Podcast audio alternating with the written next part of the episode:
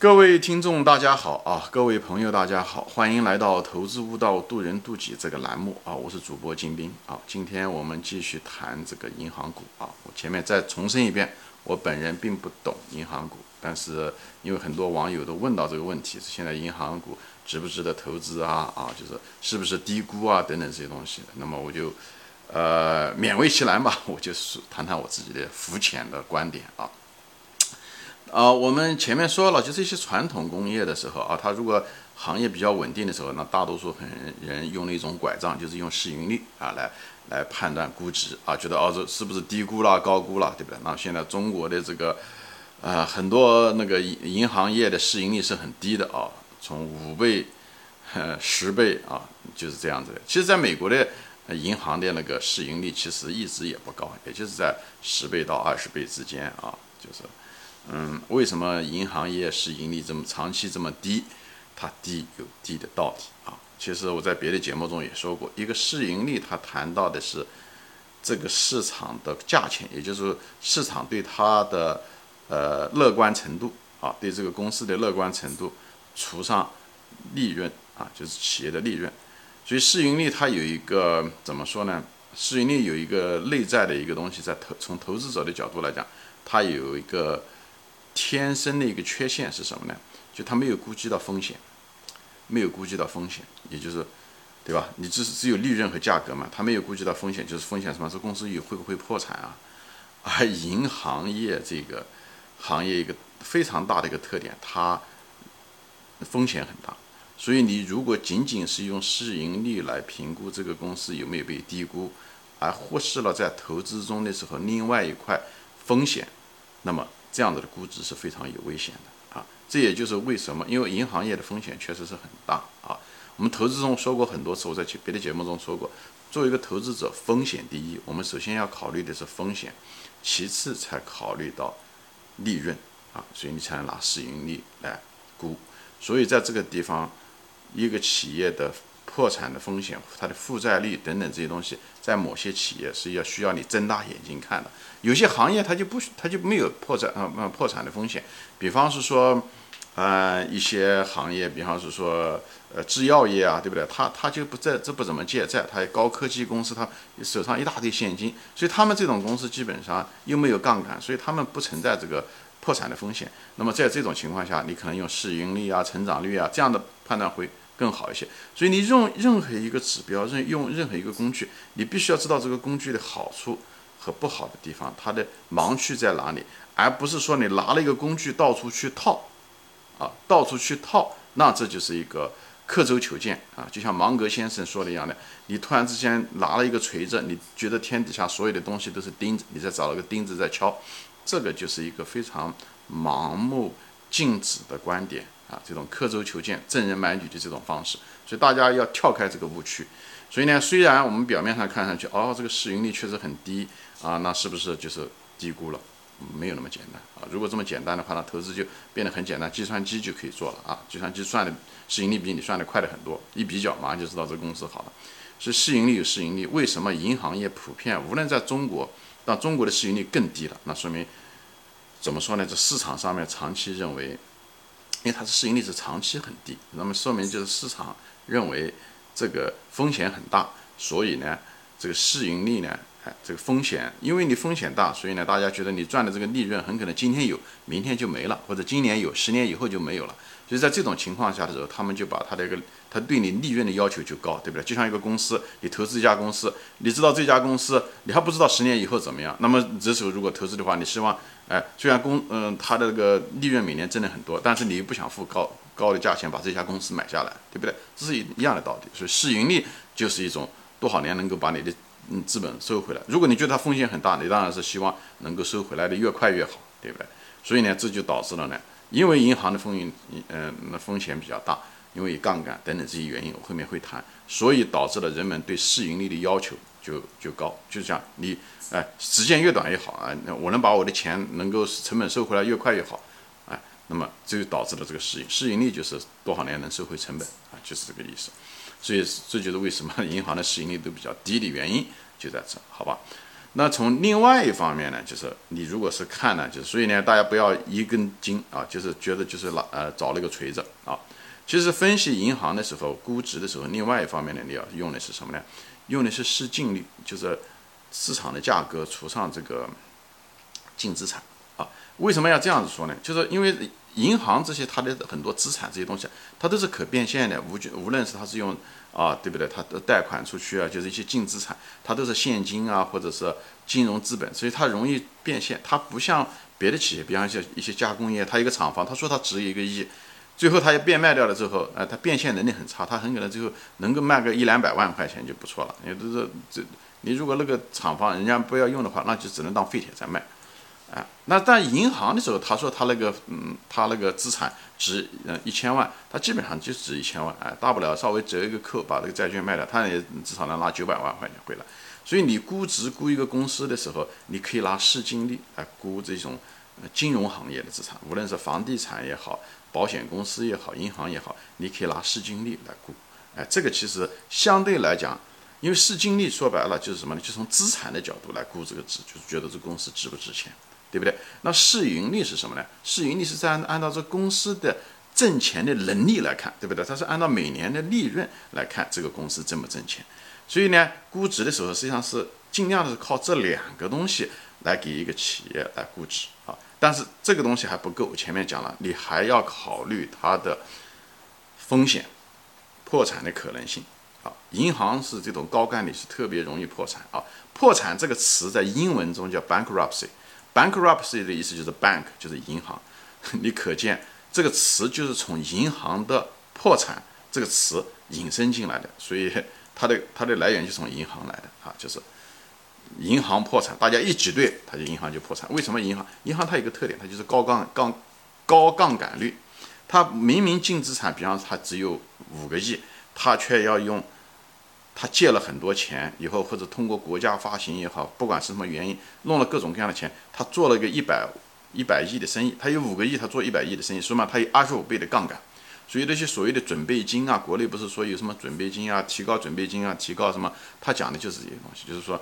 银嗯，比方说准备金是百分之十，什么意思？就是说他银行净资产只有百分之十，啊啊，只有一块钱，但是呢，呃，国家呢可以给他那个央行或者是什么呢，给他发钱，哎，他可以做，呃呃，他一个亿的净资产，他可以做十个亿的生意，那么就他的杠杆就是十倍，就这样。那在美国的杠杆率就更高。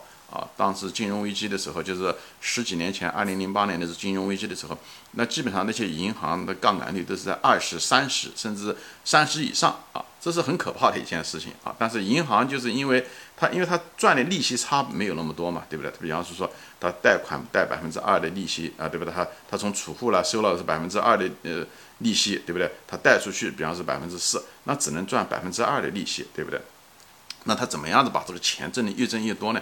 它就是，哎，就是靠杠杆啊。虽然每次挣百分之二，但是因为这些钱都是借来的，那么，对吧？如果是杠杆是十倍的话，那么它它就靠这个原来是利差只有百分之二，但是可能最后赚的时候，它一年可以收百分之二十，就这样的一个概念。所以作作为银行来讲，它想扩大它的资产规模。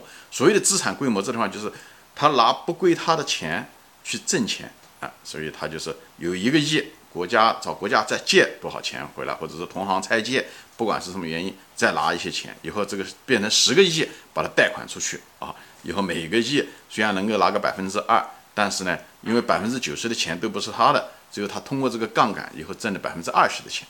所以大家就给大家普，就稍微扫盲一下就知道，这个银行的这种杠杆的，这是它的一个非常大的一个属性啊。那么这个杠杆的属性是个放大器。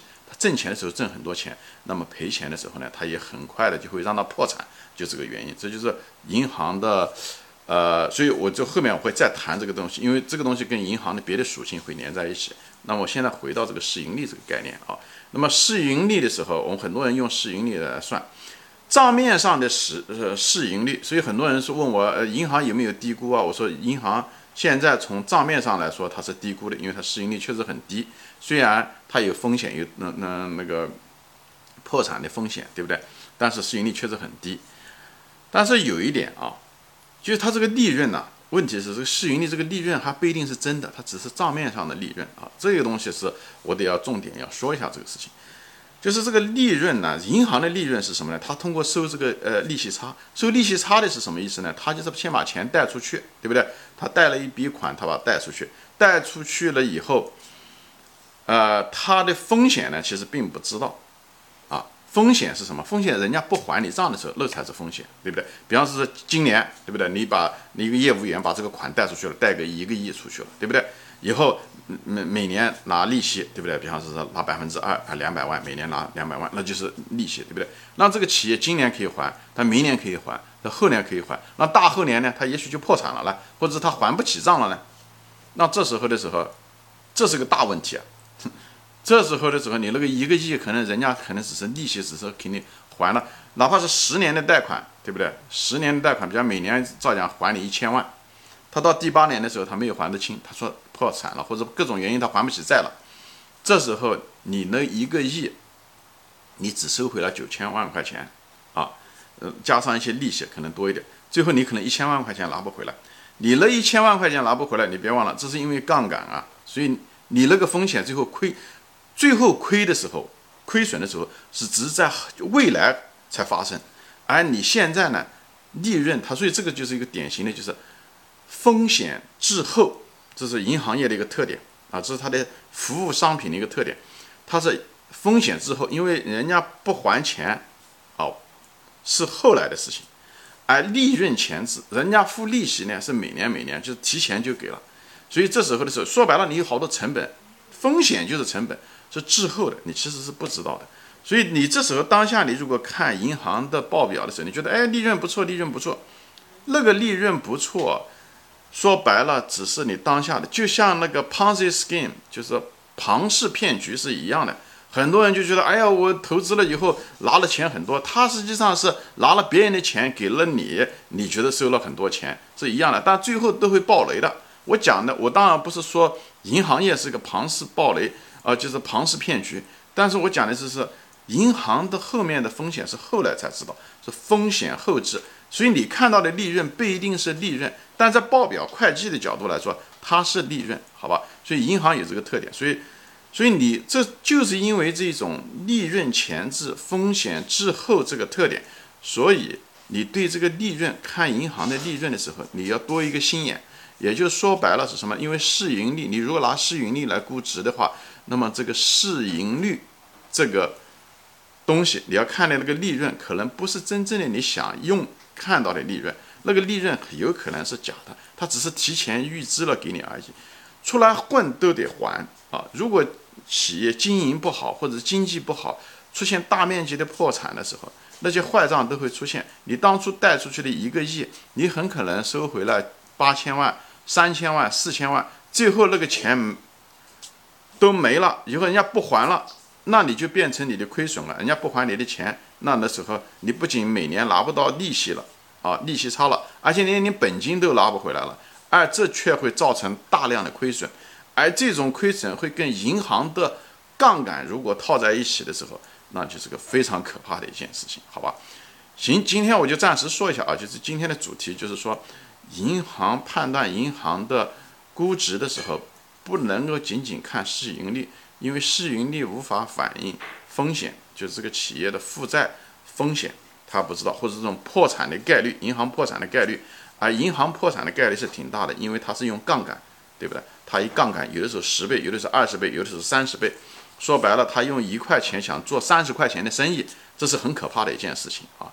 所以一个是这个，第二个呢，就是银行这个市盈率中的那个分母啊，那个利润呐。它不一定是真的，那个利润很可能是个庞氏骗局，是只是利润。